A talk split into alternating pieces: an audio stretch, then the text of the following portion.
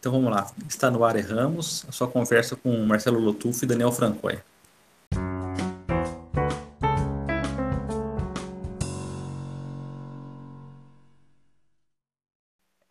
Bom, Daniel, ouvintes, estamos aqui de volta, mais um episódio. O episódio número 15, tá aí. É um marco já. E, é, por incrível que pareça, nesse episódio a gente não tem uma errata para começar, Daniel. Acho que no episódio passado a gente só, foram só acertos. Olha, Marcelo, eu tô impressionado, porque eu tenho certeza que eu falei um monte de bobeira no outro episódio lá e eu acho que o povo tava distraído, porque eu tenho certeza que eu cometi alguns erros aí, Marcelo. Pois é, Se o povo ficar em cima.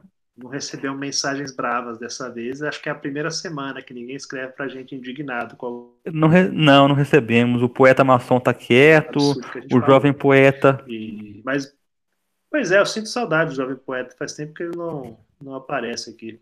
Pergunto, é. Me perguntando se ele, se ele tá bem. É, Jovem Poeta, Olha. mande um alô aí. Sim, sim, Jovem Poeta. A gente tá com saudade de você. O Jovem Poeta ele faz parte da, da gênese do programa, assim. Muita gente pergunta sobre ele, se ele existe, inclusive, e tanto existe como faz falta, né, Marcelo? Faz falta, saudades danada. Mas, bom, como não tinha errata, a gente pensou em recuperar um, um tema que a gente fala, levantou por acaso no último episódio, Daniel, né, que foi a questão das dedicatórias, porque você leu o poema dos Cisneiros, que tinha né, no livro uma dedicatória dele para alguém, só que essa pessoa, né, indelicadamente, vendeu para o sebo o livro dele, sem arrancar a página das dedicatórias, porque é que quando você vai vender um livro com dedicatória, o mínimo que você faz é arrancar aquela página branca onde está a dedicatória. E você comprou esse livro já com a dedicatória. Com certeza. Na verdade, Marcelo, eu, eu sou um entusiasta de sebos, né? Então, volta e meia eu, eu, eu, me deparo com algum livro, com alguma dedicatória. E eu, eu gosto, eu gosto de me de, de deparar com dedicatórias alheias, né? Porque elas acabam, ao seu modo, contando uma história, dando uma dica, ou lançando até um mistério sobre o que aconteceu com aquele livro antes de, de chegar até a minha mão, assim.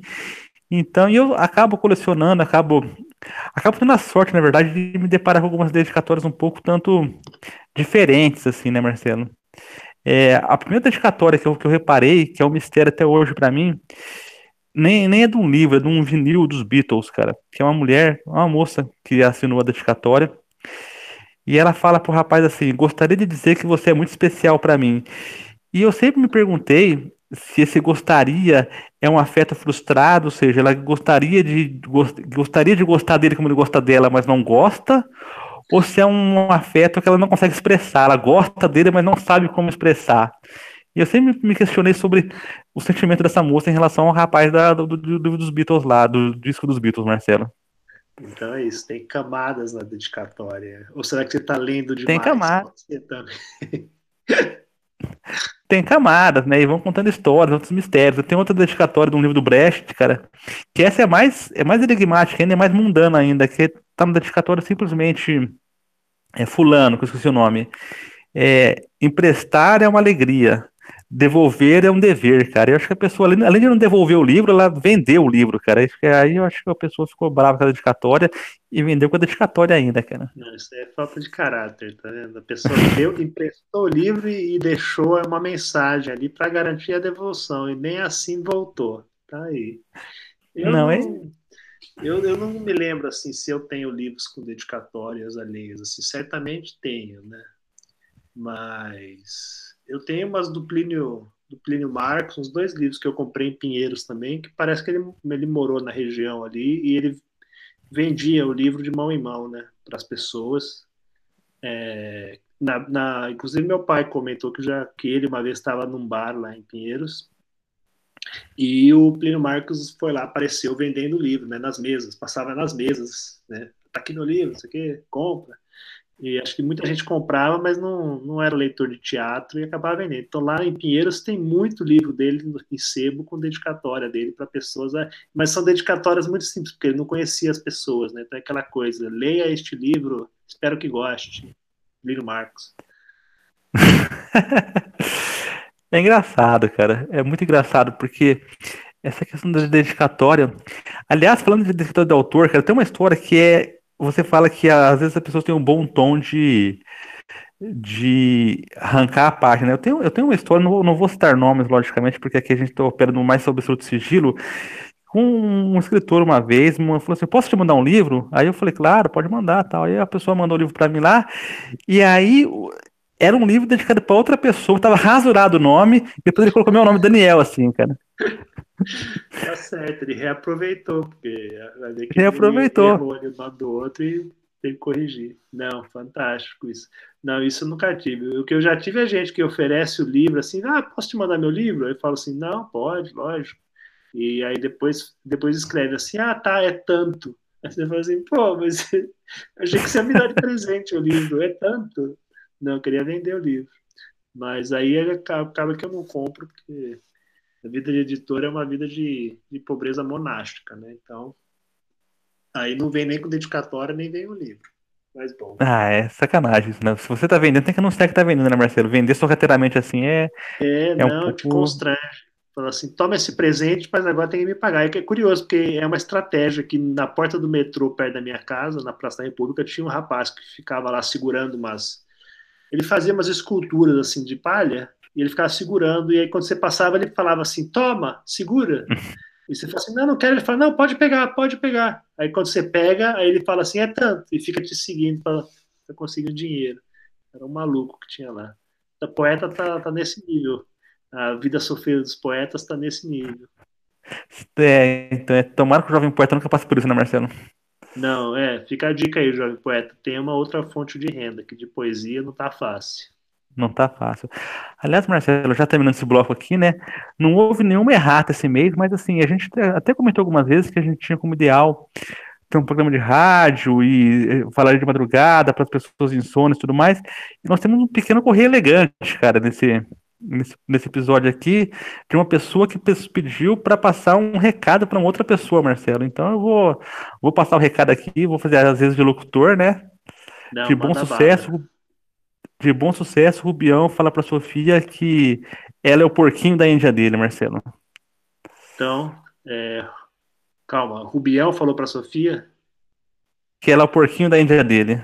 Então tá aí, Rubião, recado dado, Sofia, leve a sério o Rubião, porque é, é, não, não é um, uma declaração fácil essa.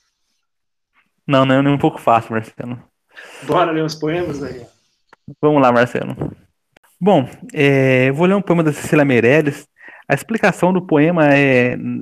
Para eu ter escolhido esse poema, tem a ver com o que a gente falou anteriormente, porque eu tenho um livro dela que eu comprei em sebo também, e a pessoa que teve esse livro antes de mim, alguns poucos poemas do livro, na frente do título, ela escrevia com uma caneta, com um lápis bem fracamente o nome de, o nome de uma pessoa. Então eu imagino que ela pensava na pessoa e anotava. Não sei, não sabia se ela queria dedicar o poema a essa pessoa, se ela se o poema representava essa pessoa para ela. Então eu escolhi um desses poemas marcados com o nome. É o tal de. Esse poema, a pessoa marcou Nicolai. Então, então é... é Nicolai ou Nicolas? A letra é um pouco complicada de ler. Isso. Então, acho que é então, Nicolas. Olha, né? Nicolai, Nicolai é um ou Nicolas, se estiver escutando, esse poema é para você. E... Para você. Então, abrace... abracemos a noite. Abracemos a noite que chega do abismo, instruída e calada em seu peito de treva, descansemos a alma tão desesperada. Contemplemos a noite, vestida de sombra, de tempo adornada, tão maternal e estranha, tão simples, tão deusa, fácil e inviolada, que a varanda remota de um negro horizonte prolonga, admirada. Abracemos a noite, que teta destece a frágil escada dos vagos trapezistas, soltos como flores, na vida sonhada. Este é o poema da Cecília Meirelles, Marcelo? E você, qual que você acha que é a mensagem entendida com esse poema por Nicolai? Olha, eu acho que talvez seja até uma, uma insinuação para tornar. Abracemos a noite, né, Marcelo? Ou seja, vamos viver juntos das noites aí, vamos viver as noites depois dos dias. Ou vamos enfrentar esses desafios aí juntos. Melhor junto Exatamente. que separado. Com certeza, né? A pessoa eu tava pensando no Nicolai lá, quando tava. A Cecília Meirelles sempre tem alguns poemas dela, assim, que é o, o poeta diante do, do, inefável, né? Esse inefável acaba sendo uma noite, a sombra, uma lua, a água. Então é isso, né? Diante do mistério da vida, alguém convocou o Nicolas ou o Nicolai. Ah, não, muito bonito. Acho que é um bom, um bom poema para se enviar para alguém, né? E eu fiquei pensando, Daniel, também que estava falando das dedicatórias, né? Como você gosta dos livros de sebo, encontrar esses livros para outras pessoas e tal, que tem um certo voyeurismo de de ficar lendo livro e entrar nessas intimidades assim de mensagens de um para o outro que não são para a gente. Então é isso. Acho que a gente falou de epítetos, podia ter esse epíteto também, voyeur de livros. Daniel Francoy, o voyeur de livros. Tá aí. É, é um bom epíteto, Marcelo. Aceito ele, porque eu realmente gosto de dedicatórias e realmente gosto de, de espreitar o que as pessoas falam e fazem, assim, esses fragmentos de histórias que nunca são contadas, né, Marcelo? Não, fantástico. Bom, o poema que eu pensei em ler, não sei também se é um poema é, de amor ou não, vamos ver aqui, vou ler. Eu pensei em ler um poema da Joseli Viana Batista, é, que é uma, poeta que eu gosto muito, mas que é, tem pouco li, tem pouca coisa dela, né? Acho que ela, ela tem uma obra muito econômica. E esse é um poema que chama Imagens do Mundo Flutuante. É... A água mede o tempo em reflexos vítreos, nudez de clepsidras no sobrecéu acendem como anjos suspensos numa casa barroca. E em presença de ausências o tempo se distende, uns seios de perfil, sono embalando a rede, campânula encurvada pelas águas da chuva, no horizonte invisível, dobras de anamorfoses, sombras que se insinuam, a matéria mental. É esse o poema, Daniel. É, é esse poema ele vai naquela né, linha de outros poemas que a gente já leu aqui, né, Marcelo? Principalmente você, que são aqueles poemas calcados em imagens, aquelas imagens de sentido tanto quanto velado, assim, aquelas imagens no sentido que não se revela totalmente e que vai enredando o leitor, né? Sim, acho que tem essa coisa também de um de, uma, de uma linguagem com certo floreio assim que desconcerta a gente, sabe? Esse, esse uso de vocábulos, né, vítreos, clepsidras, uma coisa meio simbolista quase, né, anamorfoses. E eu não sei, eu, eu acho que são palavras perigosas de se usar no poema, porque a chance de, de o poema dar errado quando você usa um certo rebuscamento assim é muito grande, né? De ficar um parnasianismo anacrônico. Mas acho que quando você acerta numa sonoridade, numa coisa que te envolve assim, é, criando umas imagens, né? Que nem você falou, que, que, que tem um mistério, assim, que te coloca procurando o sentido delas, né? Acho muito interessante. Acho que é isso assim que eu gosto nesses, nesses poemas. Por isso que eu trago uns poemas mais herméticos assim para o nosso podcast. Não, com certeza, Marcelo. E é verdade, né? A gente até teve aquela discussão alguns episódios atrás lá, sobre que palavras não usar em poemas. E é legal ver um poeta assumindo o risco, né? Assumindo o risco de ter umas palavras mais difíceis, umas palavras mais complicadas, brincando um pouco com, com o leitor, apresentando é, essas palavras como quase enigmas que quase que remetem a, uma outra, a um outro tempo literário. E para criar uma linguagem que, no fundo, é, é, do próprio poeta, uma linguagem sua, né? É Sim. muito legal isso. Não, e também é, uma, é, um jeito também de entrar em diálogo com, com uma tradição, né? É, recuperar essas, essas palavras, imagens e, e, e, formas, né? De um outro tempo, digamos assim, né? Por isso que o neobarroco, neobarroco assim, se aplica, acho. Mas acho que é isso. E a Joseli é tradutora também, né? Ela traduz umas coisas dificílimas também, que são maravilhosas, assim. Então, acho que daí vem uma inspiração, assim, para escrever esses poemas meio anacrônicos também, né? É, enfim, acho que é isso. Mais alguma coisa, Daniel? Não, não, mas só, só complementando, não, não falando da Joseli, que você falou que ela é uma poeta econômica, né? Eu acho que economia é uma virtude, Marcelo. Eu acho que aquela pessoa que publica demais também acaba se perdendo. Eu acho que aquele poeta que sabe o que publicar e quando falar e quando calar, ele, ele larga, tem, tem algumas, alguns pontinhos de vantagem, Marcelo. Não, com certeza. Eu acho que tem uma coisa que é assim. Eu acho que é muito fácil estragar um livro bom com poemas ruins, sabe? Então, às vezes você vê aquele pessoa que publica um livro de 300 páginas, você fala assim, meu Deus do céu, 300 páginas de poesia é uma coisa dificílima. E aí você lê e fala assim, pô, podia ter um bom livro, né, de 80 páginas aqui, mas tem 220 páginas sobrando. E eu sou, eu sou entusiasta de, de, de, livros curtos, assim, então eu acho que é, melhor é que você escreva, escreva as 320 páginas, entendeu? Mas só só publique daí o melhor, né? Acho que, enfim, isso facilita para o leitor. Eu sou, que no fundo eu sou mais leitor do que qualquer coisa, né? então acho que esse é o caminho. Exatamente, Marcelo. E também a internet está aí, entendeu? Seja excessivo na internet, crie um blog, publique no blog dos outros, crie um podcast. Sim, sim. Aí, aí você pode ser prolixo, né? Porque a pessoa pode desligar, mas na hora de escrever poesia lá, de pôr no papel lá, aí você tem que pensar mais do que vale realmente a pena passar por esse. O, aí o sarrafo é mais alto, né, Marcelo? O sarrafo é mais alto. Este episódio de Ramos tem apoio da floricultura Bafond. Quem não gosta de flores? Aqui temos flores para todas as ocasiões, para pessoas especiais mortas ou vivas, crisântemos ou orquídeas, ao lado do cemitério de Paulínia, Floricultura Bafond, agora também com entregas a domicílio. Bom, voltando ao voltando com Erramos, né? Esse episódio de hoje acabou tendo um apelo radiofônico, né, com dedicatórias, com mensagens de ouvintes, então continuando no esquema aqui, eu vou relembrar uma história que eu tive quando era adolescente, uns 12, 13 anos. Minha mãe, ela ouvia um programa de rádio toda manhã enquanto fazia o almoço e eu ficava, eu ficava com ela, ouvindo o programa com ela. Que eu estudava à tarde, eu ajudava ela no almoço e ficava lá com ela na cozinha. E o programa começava com, uma, com um enigma, com uma charada que o locutor propunha aos ouvintes e quem respondesse certo, a primeira pessoa que responder certo por telefone ganhava um prêmio, né?